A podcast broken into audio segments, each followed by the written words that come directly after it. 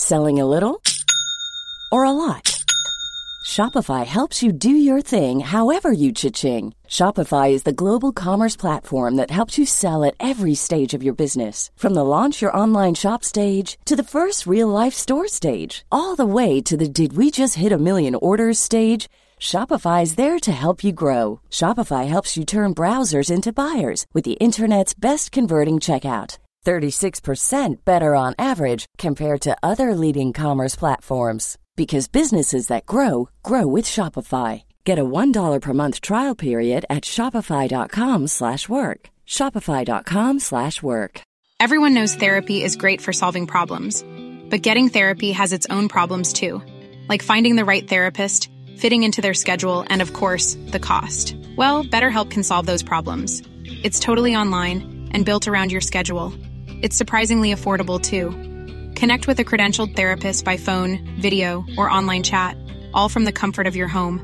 Visit betterhelp.com to learn more and save 10% on your first month. That's BetterHelp H E L P. Bonjour à tous et bienvenue sur Cosmos. Il est toujours très facile de se moquer de ceux qui font preuve de narcissisme, c'est-à-dire de ceux qui aiment se contempler eux-mêmes. Cela nous arrive à tous, du moins jusqu'à un certain point. Peut-être parce que se contempler nous rassure quant à notre propre existence, nous conforte dans l'idée que nous sommes des personnes clairement identifiées. J'existe bien puisque je vois mon reflet, et qu'en plus, celui-ci est admirable. Dans la mythologie gréco-latine, Narcisse est celui qui, frappé par une malédiction divine pour avoir éconduit la nymphe Écho, se penche sur l'eau d'une rivière pour se désaltérer et aperçoit son reflet. Il en tombe immédiatement amoureux, et alors qu'il tente désespérément de le saisir pendant plusieurs jours, finit par dépérir. Alors, il existe plusieurs versions du mythe de Narcisse, dont la plus célèbre est celle du poète latin Ovide au premier siècle dans les Métamorphoses. Mais il est possible d'en trouver des variations plus contemporaines, car la force d'un mythe est d'être toujours actuel, toujours à considérer au présent et toujours renouvelé. C'est le cas notamment du roman d'Oscar Wilde, Le portrait de Dorian Gray. Le portrait de Dorian Gray est un roman de l'écrivain irlandais Oscar Wilde, d'abord publié dans une revue littéraire en 1890, le Lippincott's Monthly Magazine. Il paraît l'année suivante en volume et dans une version augmentée mais légèrement censurée, en raison des passages évoquant les déclarations d'amour homosexuelles de certains personnages. Wilde étant lui-même homosexuel, est condamné à la prison pour cela. Dorian Gray, jeune homme de 18 ans d'une grande beauté, arrive chez son ami le peintre Basil Hallward pour une ultime séance de pose afin de réaliser son portrait. À cette occasion, il fait également la connaissance de Lord Henry, personnage séducteur, mais qui ne manque jamais de scandaliser son entourage par ses idées sur la beauté, la jeunesse ou le plaisir. Il prône ouvertement l'hédonisme comme philosophie de vie, c'est-à-dire la quête de la jouissance dans tous les sens du terme. Le plaisir est à ses yeux la seule valeur à respecter. Il pense qu'il faut rompre avec la morale, notamment religieuse, céder à toutes les tentations, ou encore que la beauté physique est la seule vérité en ce monde. La conversation avec Henry impressionne fortement le jeune Dorian qui n'est pas habitué à ce genre de discours, au point d'être totalement influencé par ses idées. Pour tout dire, il est littéralement aliéné par les propos de Lord Henry, qui dès leur rencontre prend un ascendant sur lui. Alors, quand le peintre Basile annonce que le portrait est fini, et que Dorian le découvre enfin, celui-ci prend conscience en quelques instants, et tout à la fois, de sa propre beauté du pouvoir immense qu'elle lui confère sur les femmes et les hommes, et du destin qui l'attend, un jour, quand il l'aura perdu.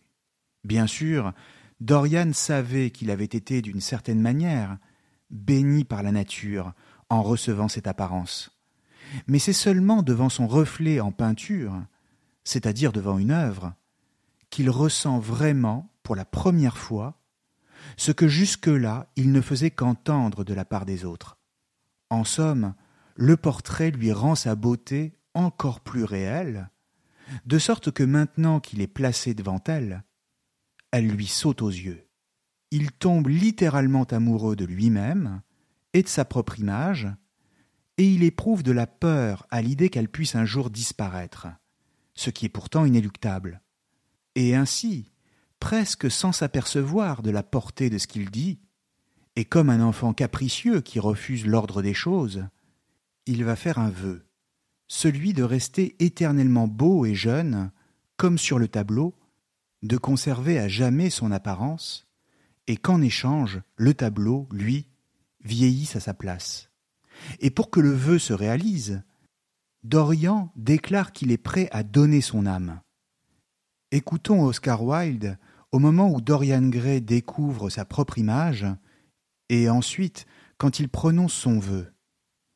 Quand il le vit, il eut un recul, et ses joues s'empourprèrent momentanément de plaisir. Un regard joyeux illumina ses yeux, comme s'il se reconnaissait pour la première fois. Il resta immobile, rempli d'étonnement et d'admiration, vaguement conscient que Hallward lui parlait, mais incapable de saisir le sens de ses propos. Le sentiment de sa propre beauté l'envahit comme une révélation. Il ne l'avait jamais encore éprouvé. Il n'avait pris les compliments de Basil Hallward que pour d'agréables exagérations dues à l'amitié. Il les avait écoutés, en avait ri, et les avait oubliés. Il n'avait eu aucune influence sur sa personnalité. Puis avait surgi Lord Henry Wotton, avec son étrange hymne à la jeunesse, sa terrifiante mise en garde contre la brièveté de cette jeunesse. Il en avait été sur le moment touché, et maintenant qu'il contemplait le reflet de sa propre beauté, il sentit en un éclair toute la réalité de cette description.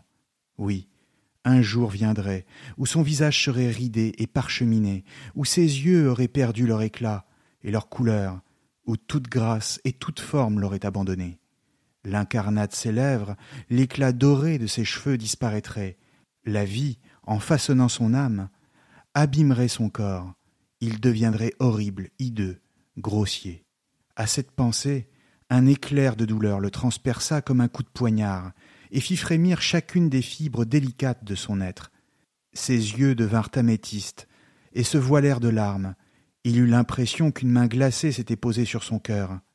Tu ne l'aimes pas? finit par s'écrier Hallward, quelque peu piqué par le silence du jeune homme, incapable qu'il était de comprendre sa signification. Comme c'est triste, murmura Dorian Gray, gardant les yeux fixés sur son portrait. Comme c'est triste. Je vais devenir vieux, horrible, effrayant, mais ce tableau restera éternellement jeune. Il n'aura jamais un jour de plus qu'en cette journée de juin. Si seulement ce pouvait être le contraire, si c'était moi qui restais toujours jeune, et que le portrait, lui, vieillit. Pour obtenir cela, pour l'obtenir, je donnerai tout ce que j'ai. Oui, il n'y a rien au monde que je refuserai de donner, je donnerai mon âme pour l'obtenir. Et un peu plus loin, je suis jaloux de tout ce dont la beauté ne périt pas, je suis jaloux de ce portrait de moi que tu as peint. De quel droit garderait-il ce que je dois perdre? Chaque minute qui passe m'enlève quelque chose pour le lui donner. Ah. Si ce pouvait être l'inverse, si le portrait pouvait changer et moi rester éternellement tel que je suis à présent. Pourquoi l'as-tu peint? Un jour viendra où il fera rire de moi, rire de façon effroyable. Des larmes brûlantes se pressaient sous ses paupières. Il libéra brutalement sa main, et s'affaissant sur le divan, il plongea son visage dans les coussins, comme pour prier. On voit bien à quel point Dorian est fasciné par la toile, et qu'il ne peut plus en détacher le regard. Mais surtout, on ressent de façon très nette que l'amour qu'il éprouve pour son apparence, et qui s'accompagne d'une violente douleur, risque de le faire basculer dans la folie. Il a le sentiment que s'il vieillit, il ne sera plus lui-même, c'est-à-dire qu'il parle comme s'il n'était rien d'autre que son apparence. Le vœu qu'il formule d'échanger sa place avec le tableau, et qui scelle d'emblée le destin du jeune Dorian Gray, s'inscrit dans la tradition faustienne du pacte avec le diable, même si celui-ci est absent du roman de Wilde, ou alors suggéré à travers le personnage de Lord Henry.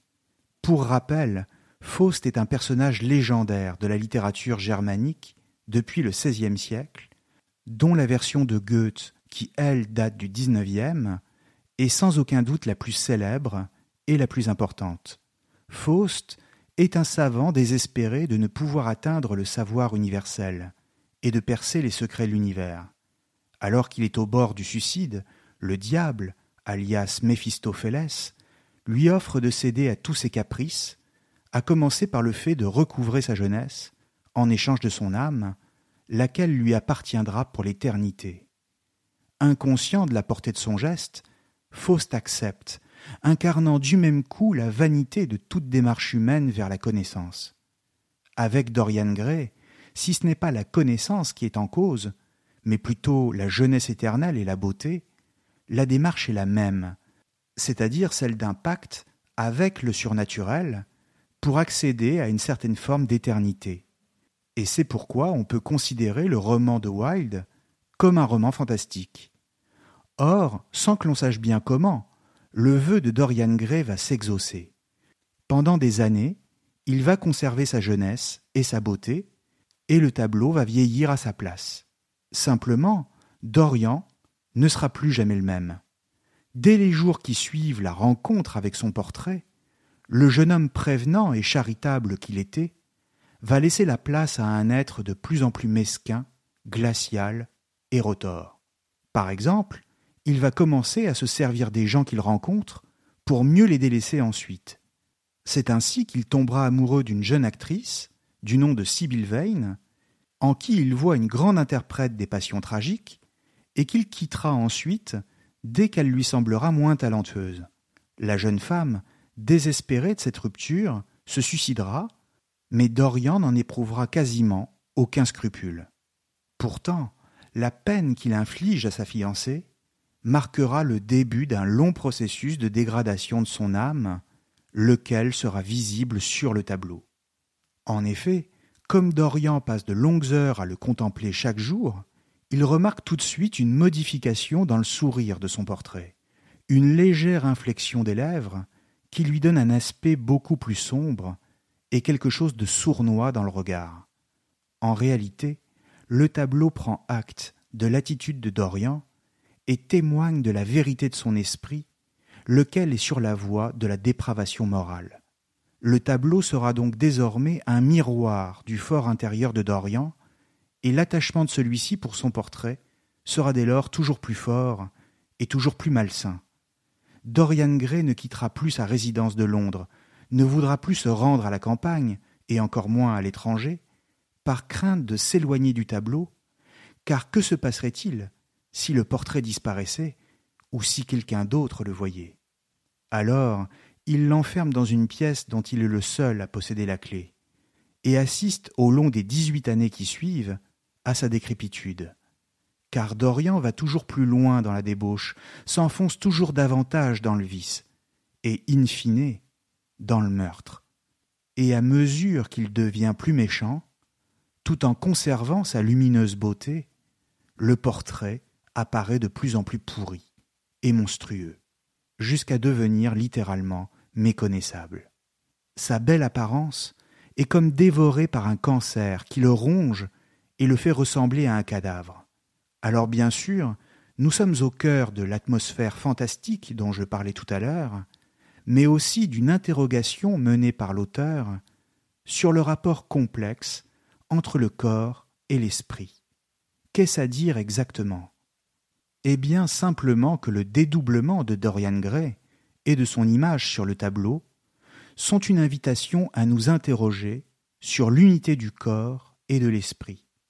Quand Dorian Gray se rend coupable de toutes sortes de méfaits, et que son esprit s'enfonce toujours davantage dans le vice, cela a des conséquences sur sa véritable apparence, qui est celle du tableau.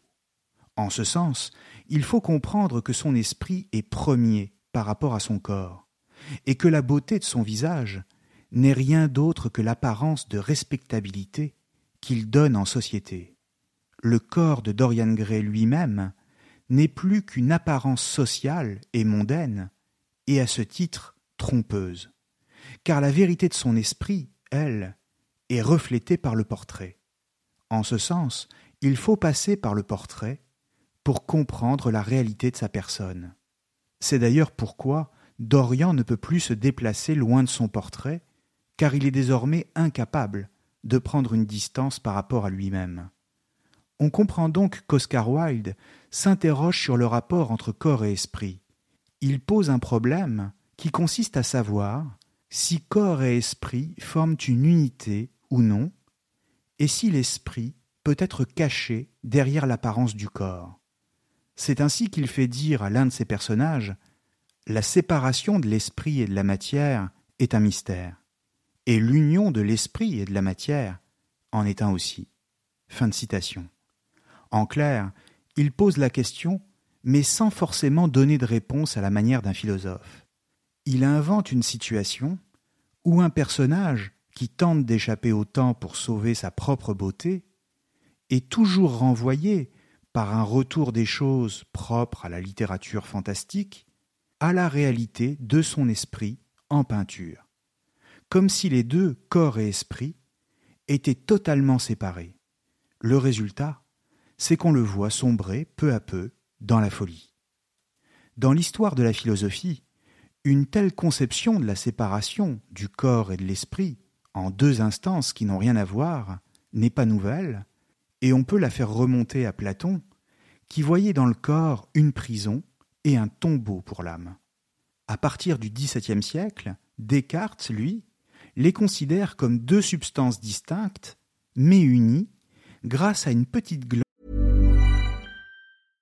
Everyone knows therapy is great for solving problems, but getting therapy has its own problems too, like finding the right therapist, fitting into their schedule, and of course, the cost. Well, BetterHelp can solve those problems. It's totally online and built around your schedule. It's surprisingly affordable too. Connect with a credentialed therapist by phone, video, or online chat, all from the comfort of your home. Visit betterhelp.com to learn more and save 10% on your first month. That's BetterHelp H E L P. Here's a cool fact a crocodile can't stick out its tongue. Another cool fact you can get short term health insurance for a month or just under a year in some states. United Healthcare short term insurance plans are designed for people who are between jobs, coming off their parents' plan, or turning a side hustle into a full time gig. Underwritten by Golden Rule Insurance Company, they offer flexible, budget friendly coverage with access to a nationwide network of doctors and hospitals. Get more cool facts about United Healthcare short term plans at uh1.com. Hiring for your small business? If you're not looking for professionals on LinkedIn, you're looking in the wrong place. That's like looking for your car keys in a fish tank. LinkedIn helps you hire professionals you can't find anywhere else, even those who aren't actively searching for a new job but might be open to the perfect role. In a given month, over 70% of LinkedIn users don't even visit other leading job sites. So start looking in the right place. With LinkedIn, you can hire professionals like a professional. Post your free job on linkedin.com slash people today. Burrow is a furniture company known for timeless design and thoughtful construction and free shipping. And that extends to their outdoor collection. Their outdoor furniture is built to withstand the elements, featuring rust-proof stainless steel hardware, weather-ready teak, and quick-dry foam cushions. For Memorial Day, get 15% off your Burrow purchase at burrow.com slash ACAST and up to 25% off outdoor. That's up to 25% off outdoor furniture at burrow.com slash ACAST. Glande située dans le cerveau, la glande pinéale, et que l'on appelle aujourd'hui l'hypophyse. Mais cette position cartésienne a du mal à tenir devant les questions, aussi passionnées que pressantes, de la princesse Élisabeth de Bohême. Dans leur correspondance, celle-ci pose des questions au philosophe, qui le pousse dans ses retranchements et l'oblige à préciser sa position sur la relation entre corps et esprit. Elle la trouve encore trop confuse, et elle a raison. Car en effet, le problème est d'importance. Si les deux sont séparés, corps et esprit, alors comment expliquer que l'esprit soit comme mélangé au corps? Par exemple, que nous ressentions de la douleur en notre esprit quand nous nous faisons mal. Et en ce sens, de quoi l'esprit est-il fait? Mieux encore, si corps et esprit sont séparés, c'est donc qu'ils sont hétérogènes, c'est-à-dire différents. Mais si tel est le cas, alors comment peuvent-ils agir l'un sur l'autre? Et en effet, ces questions apparaissent logiquement dès que l'on pense corps et esprit comme deux substances différentes. C'est pourquoi Descartes aura du mal à résoudre ce problème et imaginera une troisième substance entre corps et esprit pour les faire tenir ensemble, mais sans réellement parvenir à convaincre les penseurs de son époque et encore moins les scientifiques d'aujourd'hui. Dans ses livres, l'erreur de Descartes, et surtout Spinoza avait raison, lequel a paru en 2005, le neurologue Antonio Damasio prend clairement position en faveur de Spinoza contre la théorie cartésienne. En clair, pour lui, en tant que neurologue, il n'y a pas de distinction entre corps et esprit, mais unité. Il n'y a pas deux substances distinctes, mais une seule, que l'on regarde sous un angle ou sous un autre quand on parle de corps et d'esprit. L'esprit n'est donc rien d'autre que l'idée du corps, comme disait Spinoza. L'esprit n'est pas une substance à part entière qui pourrait prendre ses propres décrets et s'émanciper de la nature. Ou si vous préférez, l'esprit ne peut pas envoyer le corps se faire voir ou lui dicter ce que bon lui semble.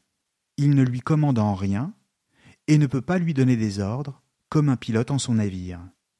Et c'est en ce sens qu'il faut comprendre la phrase si commentée, et pour laquelle Spinoza a été si critiqué à son époque, haï même par les fanatiques, quand il dit au livre 3 de l'éthique, dans le scoli de la proposition 2 pour être précis, Nul ne sait ce que peut un corps.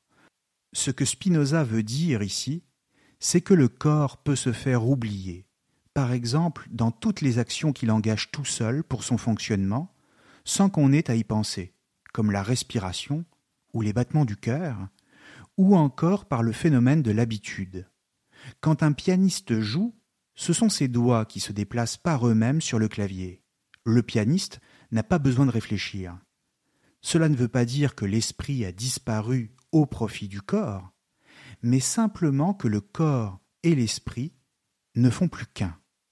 Le corps est pour ainsi dire spiritualisé, et dans le même temps, l'esprit est incarné, de sorte qu'il n'y a plus de distinction entre les deux.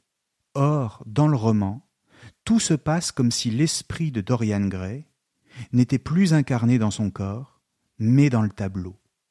De la même manière, dans la mesure où son corps ne vieillit pas, il n'est plus sur le même plan que son esprit.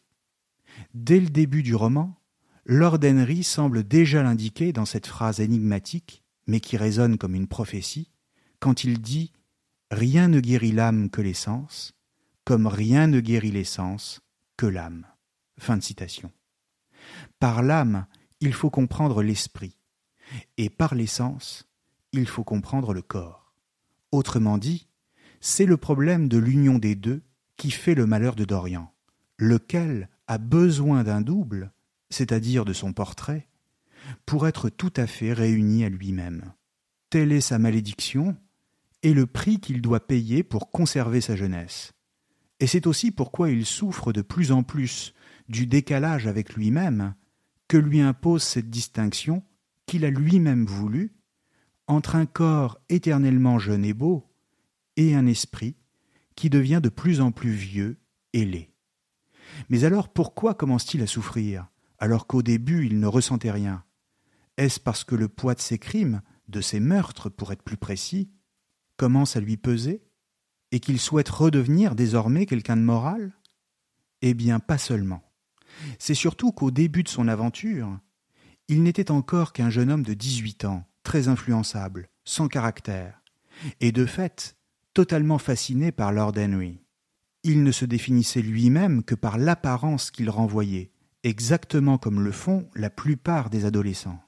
Il était une sorte de vase que Lord Henry a rempli de ses propres idées. En réalité, Lord Henry est une sorte de libre penseur qui vit gaiement avec une sorte de détachement dans ses paradoxes et ses bons mots. Le problème, c'est que Dorian, qui est beaucoup moins expérimenté, va prendre toutes les paroles d'Henry comme des vérités arrêtées. Henry ne représente pas forcément une mauvaise influence pour Dorian, et d'ailleurs il considère lui-même qu'il n'y a pas de mauvaise influence en soi, mais juste des esprits faibles. Simplement, Dorian va chercher en toute occasion, et pendant toute sa vie, à mettre en application ce qu'il considère comme les enseignements de son mentor, lequel ne cesse de le mettre en garde contre l'influence qu'il exerce sur lui. Or, cette mise en pratique concrète le place dans une situation où tout en continuant à être fasciné par Lord Henry et par sa propre apparence, il éprouve du dégoût pour ce qu'il fait et pour ce qu'il est devenu. Dès lors, pour sortir de cette impasse, il lui faudra tuer son reflet, afin d'assumer toutes les conséquences de ses actes. Mais se débarrasser du tableau ne serait qu'une fausse solution, et d'ailleurs, il ne parviendra jamais vraiment à s'y résoudre, et cela malgré la réticence qu'il éprouve maintenant à aller le regarder dans la pièce où il l'a caché.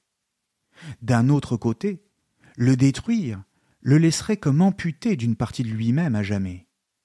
Alors, dans un geste de rage et de désespoir, Dorian va poignarder le portrait, lequel va instantanément retrouver sa magnifique apparence d'autrefois, tandis que lui va prendre l'apparence monstrueuse du tableau. Il sera plus tard retrouvé allongé devant la toile, avec le poignard enfoncé dans le cœur. Et ainsi les deux, Dorian et sa représentation, vont retrouver leur véritable place. Pour que tout rentre dans l'ordre, et afin que le pacte soit rompu, il fallait que Dorian s'offre en sacrifice et se suicide. Mais attention, pas n'importe comment, car c'est encore une fois par le détour de l'art que la réalité prend forme, aussi bien dans la monstruosité que dans la rédemption. Pourquoi? Eh bien parce qu'encore une fois, l'art est pour Wilde ce qui permet à la réalité d'acquérir sa dimension supérieure. Sans art, la vie serait tout simplement amoindrie, pauvre, sans valeur, insignifiante même. Comprenons que l'art révèle toujours quelque chose du réel, le rend parlant.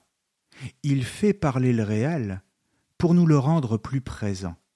Sans art, sans représentation artistique, sans portrait notamment, impossible de voir les choses telles qu'elles sont vraiment.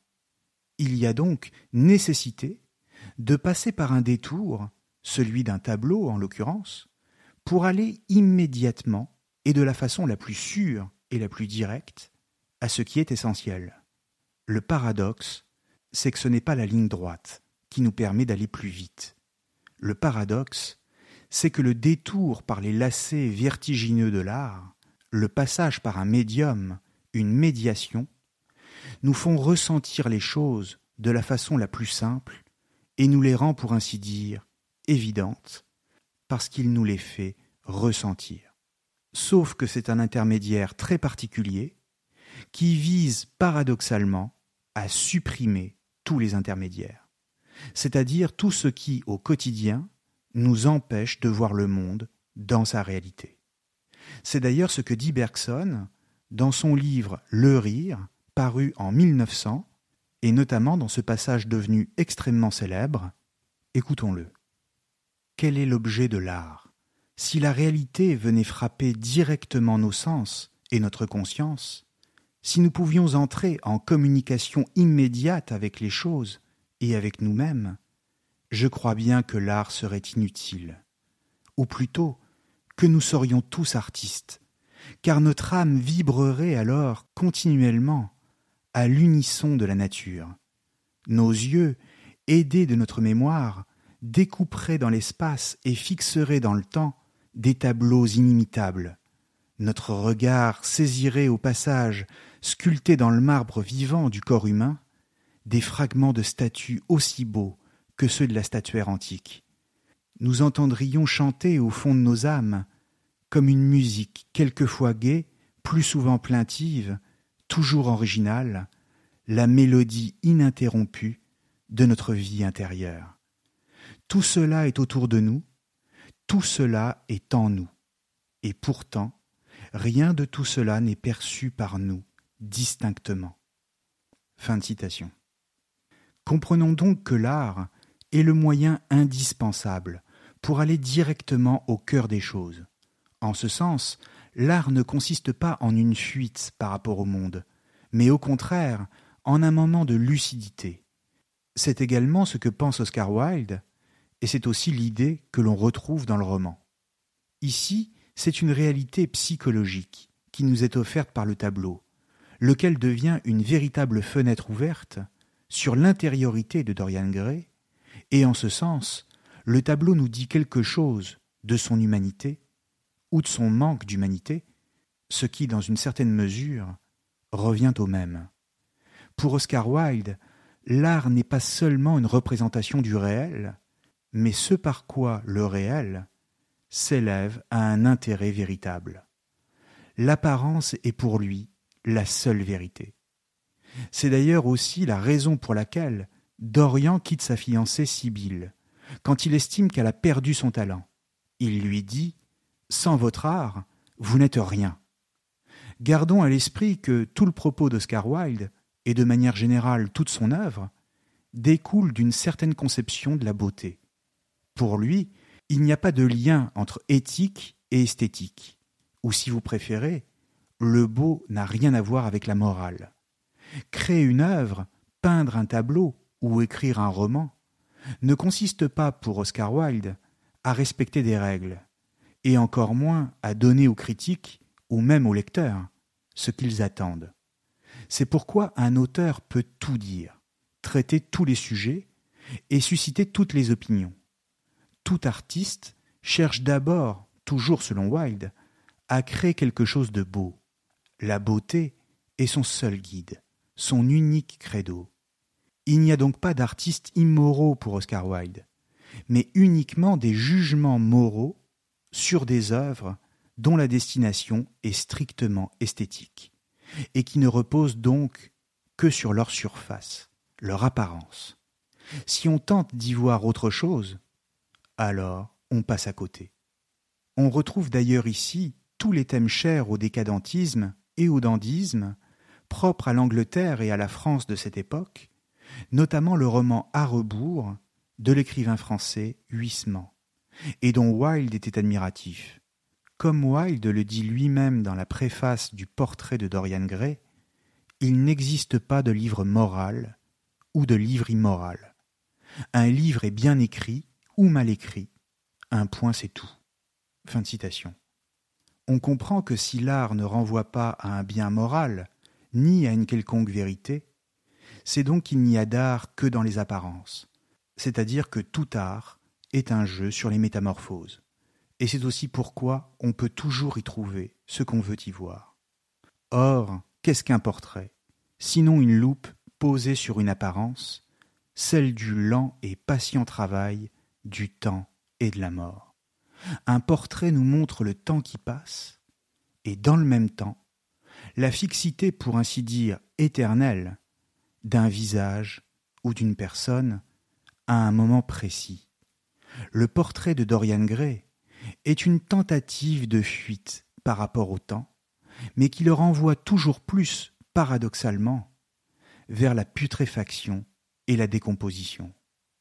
Mais le portrait de Dorian Gray est aussi un roman qui décrit le mécanisme de la fascination, fascination pour sa propre image, bien sûr, mais aussi pour celle qu'inspire la beauté ou pour la magie des mots qui permet la séduction. En ce sens, la beauté, toute beauté, est un mystère. Quand on est placé devant elle, la beauté nous semble à la fois bizarre, pour emprunter le mot à Baudelaire, le beau est toujours bizarre, disait-il, et dans le même temps évidente. Bizarre car on ne sait pas d'où elle vient, comme on ne peut pas non plus l'expliquer. Évidente parce que quand elle est là, tout fait sens, et le monde tel qu'il est nous satisfait, et nous semble même ravissant. En un mot, la beauté, c'est un mystère qui, paradoxalement, nous éclaire. Merci à tous et à très bientôt sur Cosmos. Selling a little or a lot?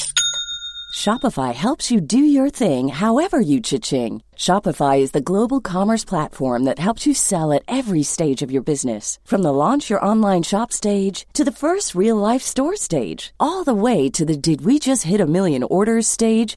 Shopify is there to help you grow. Shopify helps you turn browsers into buyers with the internet's best converting checkout. 36% better on average compared to other leading commerce platforms because businesses that grow grow with Shopify. Get a $1 per month trial period at shopify.com/work. shopify.com/work. Mom deserves the best, and there's no better place to shop for Mother's Day than Whole Foods Market. They're your destination for unbeatable savings, from premium gifts to show-stopping flowers and irresistible desserts. Start by saving 33% with Prime on all body care and candles. Then get a 15-stem bunch of tulips for just $9.99 each with Prime. Round out Mom's menu with festive rosé, irresistible berry chantilly cake, and more special treats. Come celebrate Mother's Day at Whole Foods Market